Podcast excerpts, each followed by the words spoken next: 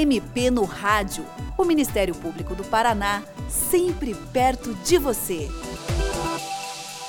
O Código de Defesa do Consumidor, uma lei importantíssima que regula as relações de consumo no Brasil, faz 30 anos de promulgação em 2020.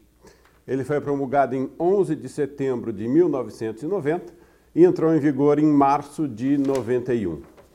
O que é que mudou desde então no direito do consumidor no Brasil? Qual a importância do Código de Defesa do Consumidor no dia a dia dos brasileiros?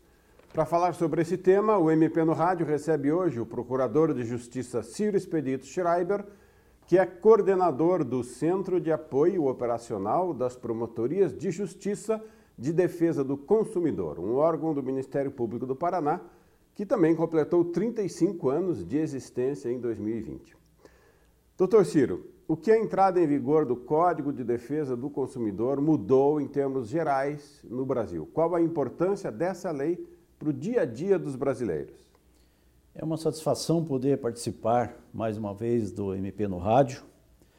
É, eu diria que antes de entrar exatamente neste tema, falar que a defesa do consumidor foi uma consequência da Constituição Federal de 1988. A Constituição ela previu a criação desse Código de Defesa do Consumidor. Então, o que, que ela, ela estabeleceu? Que a defesa do consumidor é fundamental, é uma garantia do cidadão. E também é um princípio da ordem econômica, é, igual à soberania nacional, como a livre iniciativa. Então, a Constituição é que determinou a, a defesa do consumidor no Brasil. Isso é cláusula pétrea. Sempre vai ter que ter a defesa do consumidor. Isso não muda no Brasil. Né? Mas nós podemos falar assim de, de importância, é, de evolução, foi é, o empoderamento, digamos assim. É, o consumidor, ele se encorajou com o Código do Consumidor. Por quê? Porque o, o Estado criou instrumentos de defesa do consumidor. Então nós temos aí a, esta conscientização do consumidor, decorrência de que ele tem também onde recorrer. Né? Nós temos a criação de novos institutos ou novos órgãos, como PROCONs, né? aqueles órgãos que já existiam, que são é, perenes, como o Ministério Público criou é, promotorias especializadas na defesa do consumidor. Os juizados, foram criados juizados especiais para pequenas causas. Né? Nós temos também delegacias de defesa do consumidor para os crimes do consumidor. Então, além dos direitos de indenização, é, dos acordos que pode ser feito, também existem crimes de defesa do consumidor e criaram-se delegacias especializadas para isso. Além do mais, previu é, que a, a, sociedade possa se organizar em associações privadas e ela própria fazer a, a sua, a sua defesa. Né? Mas assim, no aspecto também coletivo, mais coletivo, nós poderíamos dizer que houve uma também conscientização do próprio fornecedor, do próprio comércio. Né? É, ele se tornou até esta defesa mais coletiva, mais eficaz, até porque atinge um número muito elevado de pessoas. Né? Atinge a todos indistintamente, fora daquela, daquele direito individual seu particular. Né? Mas então o consumidor passou a entender é, que a sua defesa é importante para também o fornecedor. E este, por sua vez, né, tomou como um, o consumidor como um parceiro econômico, como, como, não como seu algoz, como aquele que é contrário aos seus interesses, mas sim favorável. Então, eu acho que este foi um dos grandes objetivos aí da, da defesa do consumidor alcançado, que foi é, a conscientização do próprio comércio, de que o consumidor é importante para a sua vida é, é, do dia a dia, né? Interessante. O senhor pode dar exemplos assim práticos na vida do dia a dia que afetam todos os consumidores a partir do Código de Defesa do Consumidor? Sim, nós temos várias situações em que eh, nós podemos falar, digamos, de conquistas, né? Além da, do direito de escolha do próprio consumidor, né? o, o consumidor ele ele hoje conscientizado, ele tem, e este empoderado, ele tem um poder de escolher melhor né, dos seus produtos. Ele pode reclamar por um defeito do produto, ele pode é, reclamar é, por uma carne não inspecionada, é uma, nós podemos falar aí de contaminações, por exemplo, de produtos é, vegetais, né, por agrotóxicos, né, é, produtos que causam acidentes de consumo. Ele pode também recorrer e pedir indenizações. Né? Certo. E quando o código foi criado, o senhor falou aí uma coisa bem interessante, que é o, a, mudança do outro lado também, não só do consumidor, mas do comerciante, do fornecedor, o fabricante. É, quando o código foi criado, algumas pessoas eh, tinham o receio de que ele ia inviabilizar a existência de muitas empresas por causa das exigências legais de defesa do consumidor. Passados 30 anos, o código, afinal, então, também trouxe benefícios para as empresas? Eu reputo que sim. É, como eu disse na, anteriormente, as empresas então passaram a enxergar o consumidor como seu parceiro. Né? Eu acho que o grande benefício para as empresas foi a fidelização. Né? É, as empresas passaram também a praticar uma concorrência entre elas em decorrência dos ditames do Código do Consumidor, dos, das regras do Código do Consumidor. As empresas, então a concorrência entre elas beneficiou o consumidor. Eu chamo de trouxe bem-estar para o consumidor. Então a grande conquista, me parece, para as empresas foi a fidelização, a clientela fiel, né? a fidelidade da clientela.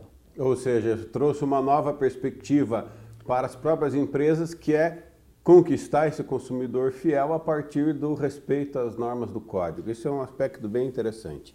Doutor Ciro, o Ministério Público do Paraná tem uma unidade que trabalha especificamente em defesa do consumidor, na é verdade, apoiando aí as promotorias de justiça que atuam nessa área, que é o Centro de Apoio Operacional das Promotorias de Justiça de Defesa do Consumidor, que aliás está completando 35 anos? 35 anos. Como é que o Ministério Público atua nessa área de defesa do consumidor? Antes de falar exatamente do CAOP, do Centro de Apoio Operacional das Promotorias, vamos falar como é que atua o Ministério Público na defesa do consumidor. Lá na ponta, pelos promotores de justiça que estão nas suas respectivas comarcas, mais próximos do cidadão. É, o, consum, o, Ministério Público pode atuar no aspecto é, administrativo, nas, nós chamamos em direito nas indenizações, então civil, e também no aspecto criminal. É, mas nós temos assoberbado, quer dizer, aumentado aí, é, intensificadas as ações no aspecto extraprocessual. O Ministério Público tem buscado acordos extraprocessuais com mais intensidade e tem conseguido, com isso, evitar ações judiciais. Né? O Ministério Público então atua, como nós dizemos assim, extrajudicialmente. Né? Sem necessidade é, de abrir um processo na justiça. Um processo judicial. Caso. Este seria o último caso né, em que não houve acordo. Né? Então, esta, este acordo feito, que nós chamamos de TAX, Compromisso de Ajustamentos de Conduta com os Fornecedores, onde o, o fornecedor ele se adequa, vem se adequar à própria lei, é, sem precisar um processo, ele é um título executivo, é, como se fosse uma nota promissória, um cheque. Este acordo feito com o Ministério Público, ele não precisa mais discutir judicialmente. Basta é, é, o próprio Ministério Público, a própria parte, se for uma situação individual, entrar com a execução na justiça, direto, como se fosse uma sentença já pronta. Então nós dizemos sempre que o acordo é melhor do que uma sentença judicial, porque a sentença judicial normalmente só 50% está satisfeito, enquanto que o extrajudicial 100% fica satisfeito. Ou seja, né? se, se há uma empresa que está fazendo alguma coisa contrária ao Código de Defesa do Consumidor, o Ministério Público pode ir lá, assinar um termo de ajustamento de conduta, a empresa concorda, não, agora eu vou resolver. E aí resolve de uma vez o problema coletivo. Eu diria que 90% resolve o problema. É, a empresa espontaneamente cumpre aquele acordo. Mas se não cumprir, basta você executar, não precisa discutir uhum. mais judicialmente. Né? Mas é, ainda nessa atuação, nós podemos falar que o Ministério Público atua também é, no aspecto coletivo, ou seja, como eu disse anteriormente, para a defesa dos interesses que atinge a todos indistintamente. Uma lesão por uma propaganda enganosa, por exemplo. Mas que instrumentos que tem o promotor? Tem vários é, é, instrumentos aí no, no, no aspecto principalmente o chamado inquérito civil, que veio também nessa época aí, com a Constituição Federal, com o próprio Código Consumidor, a Lei da Ação Civil Pública, que veio antes um pouco do Código Consumidor, né? O inquérito civil, então, é como se fosse um inquérito policial. Ele serve para é, o promotor coletar provas, né? É, poder avaliar se houve uma lesão efetiva, né? e daí com esse documento ele procura fazer o acordo. Se não der o acordo, ele, ele leva isso na justiça e numa ação civil de indenização. Né?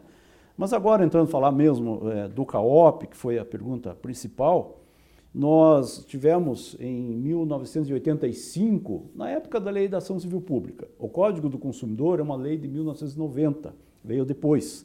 Mas já em 85, o procurador-geral da época, o doutor Jerônimo de Albuquerque Maranhão, criou aqui no Paraná um serviço especializado de defesa do consumidor. Antes até da Constituição de 88. Antes da Constituição de 88, exatamente. Então ele teve assim uma, uma visão muito futurista e, e, e, um poder de avaliação das necessidades da época. Né? Os direitos chamados difusos, os direitos coletivos de modo geral, né? que nós chamamos de é, superindividuais, eles estavam eclodindo nessa época. Né? O direito tradicional já não dava conta, um direito civil, um direito comercial, não dava conta de atender aquelas necessidades gerais da população. Então, é, o, o Procurador-Geral criou esse serviço na área de defesa do consumidor e, e, foi muito exitoso, porque nós não tínhamos ainda outros órgãos, como PROCONs, não tínhamos... É, a própria delegacia do consumidor, ela veio se estruturando depois disso, né? para atender os crimes do, do consumidor. Então, o código é, trouxe essas possibilidades e, e, depois esse serviço se transformou em centro de apoio operacional, é, que auxilia o gabinete do Procurador-Geral no, no, sentido de traçar políticas prioritárias nesta área de defesa do consumidor, nós chamamos de planejamentos estratégicos, né? E o centro de apoio faz esse papel, além de apoiar tecnicamente, de apoiar é, juridicamente promotores que estão lá na ponta, nos mais longínquas comarcas, é, às vezes um promotor sozinho, é, atuando lá na criança adolescente, no crime, na improbidade administrativa, no meio ambiente, né? Então ele tem um apoio na área do consumidor, como tem das outras áreas também, né? Nesses centros que foram criados, que são vinculados ao gabinete do Procurador-Geral, né?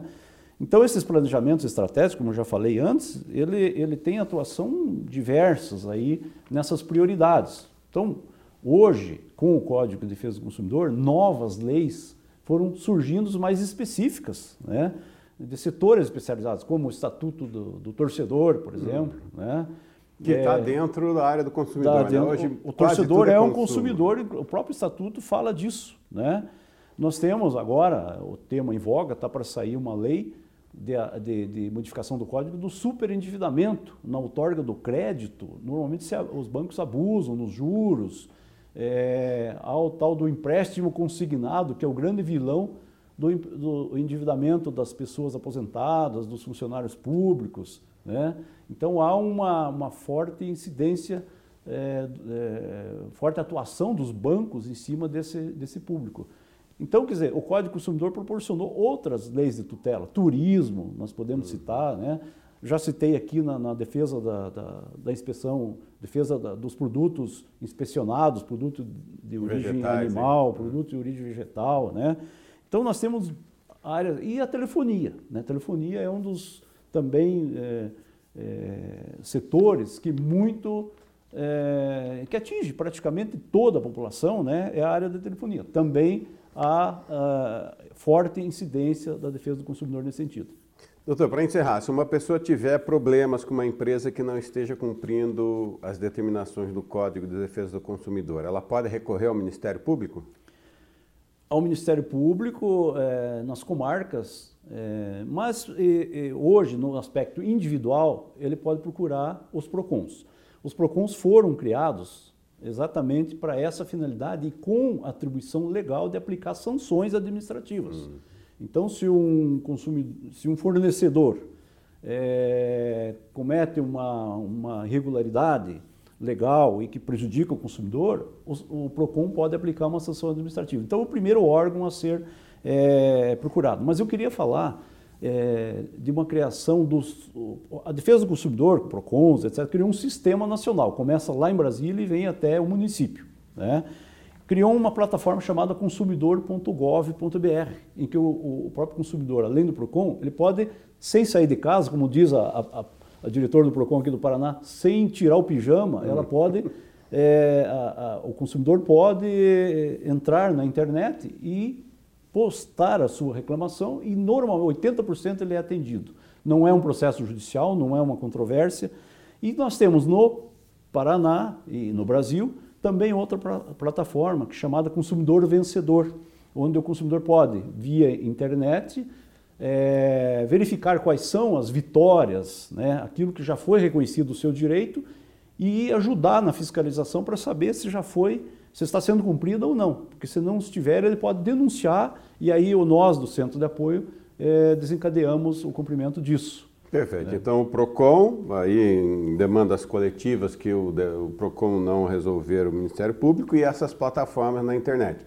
Consumidor.gov.br e Consumidor Vencedor. Consumidor é Vencedor. Entrou na internet, lá no Google, já é, identifica cada um deles, né? Perfeito. Doutor Ciro, muito grato pela sua participação no programa de hoje. E você, ouvinte, também pode participar do MP no Rádio. Envie seus comentários e sugestões pelo e-mail mpnoradio.mppr.mp.br ou pelo telefone 41 3250 4469. Até o próximo programa. Você ouviu MP no Rádio uma produção da Assessoria de Comunicação do Ministério Público do Paraná, com o apoio da FEMPAR.